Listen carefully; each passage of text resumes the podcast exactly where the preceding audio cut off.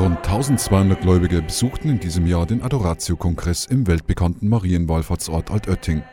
Bischof Stefan Oster erklärt, was es mit diesem besonderen Glaubenskongress auf sich hat. Jeder Mensch weiß irgendwie als Christ, als Gläubiger, dass Gebet wichtig ist. Und gleichzeitig merken wir doch, dass es uns überhaupt nicht leicht fällt zu beten.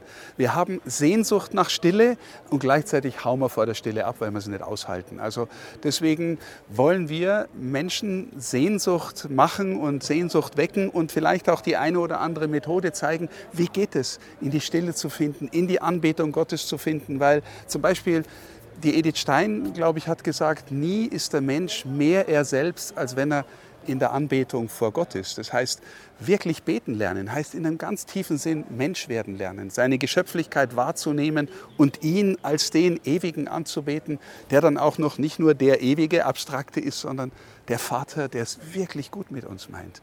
Also im Grunde geht es um die Qualität unserer Gottesbeziehung und wir wollen einen Beitrag dazu leisten, dass die wächst in unserer Kirche. Organisatorin Ingrid Wagner freute sich über die vielen hochkarätigen Vorträge und die positiven Rückmeldungen der Gläubigen. Also ich komme tatsächlich gerade raus aus der Basilika. Jetzt läuft gerade das Podium zum Thema die Herrlichkeit Gottes im Leid, in dunkler Nacht. Was heißt das eigentlich? Was verstehen wir unter der Herrlichkeit Gottes, wenn, wenn man tatsächlich Leiterfahrungen hat?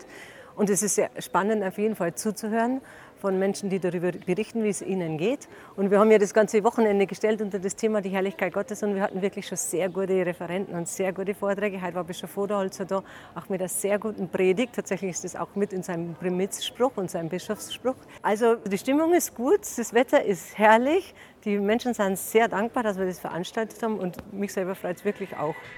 Die Kongressteilnehmer konnten nicht nur zahlreiche Gottesdienste, Vorträge, Podiumsdiskussionen und Workshops besuchen, sondern sich auch an den aufgebauten Ständen vor der Basilika über vielfältige kirchliche Angebote und Programme informieren.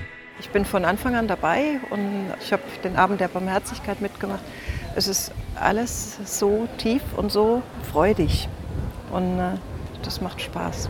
Ich bin zum zweiten Mal da. Ich war, glaube ich, 2018 das erste Mal hier gewesen und Corona-bedingt dann nicht mehr vor Ort. Und ich freue mich total. Es ist eine gesegnete Zeit, es ist eine heilige Zeit. Es ist eine Zeit, die total viel Kraft gibt. Und neben vielen Fachvorträgen sind mir zwei Sachen aufgefallen. Und das eine ist, die Menschen verspüren eine Sehnsucht nach Orten, und zwar der Ort Kirche in Gemeinschaft.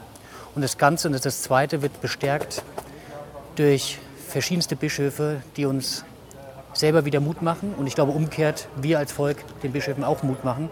Und diese Kombination macht es einzigartig. Ich bin zum ersten Mal hier und mir gefällt es sehr gut. Mir ist halt die Anbetung sehr wichtig und äh, mal ein bisschen zur Besinnung kommen, mal ein bisschen rauskommen, auch aus dem eigenen Gebiet und aus dem eigenen, wo ich immer drin stecke. Mal ein bisschen unter Gleichgesinnten sein, Glauben vertiefen mal wieder zu Kräften kommen geistlich. Das tut mir sehr gut. Also ich bin hier zum ersten Mal da. Ich wurde gefragt, ob ich mitkommen möchte. Habe ich natürlich gleich ja gesagt, weil ich mir das mal anschauen wollte. Ich finde es einfach schön, wie hier viele Menschen im Glauben verbunden hier da sind. Wir sind zum ersten Mal da, bin mit meinem Mann und mit Freunden da und es gefällt uns sehr gut. Also es ist einfach herrlich.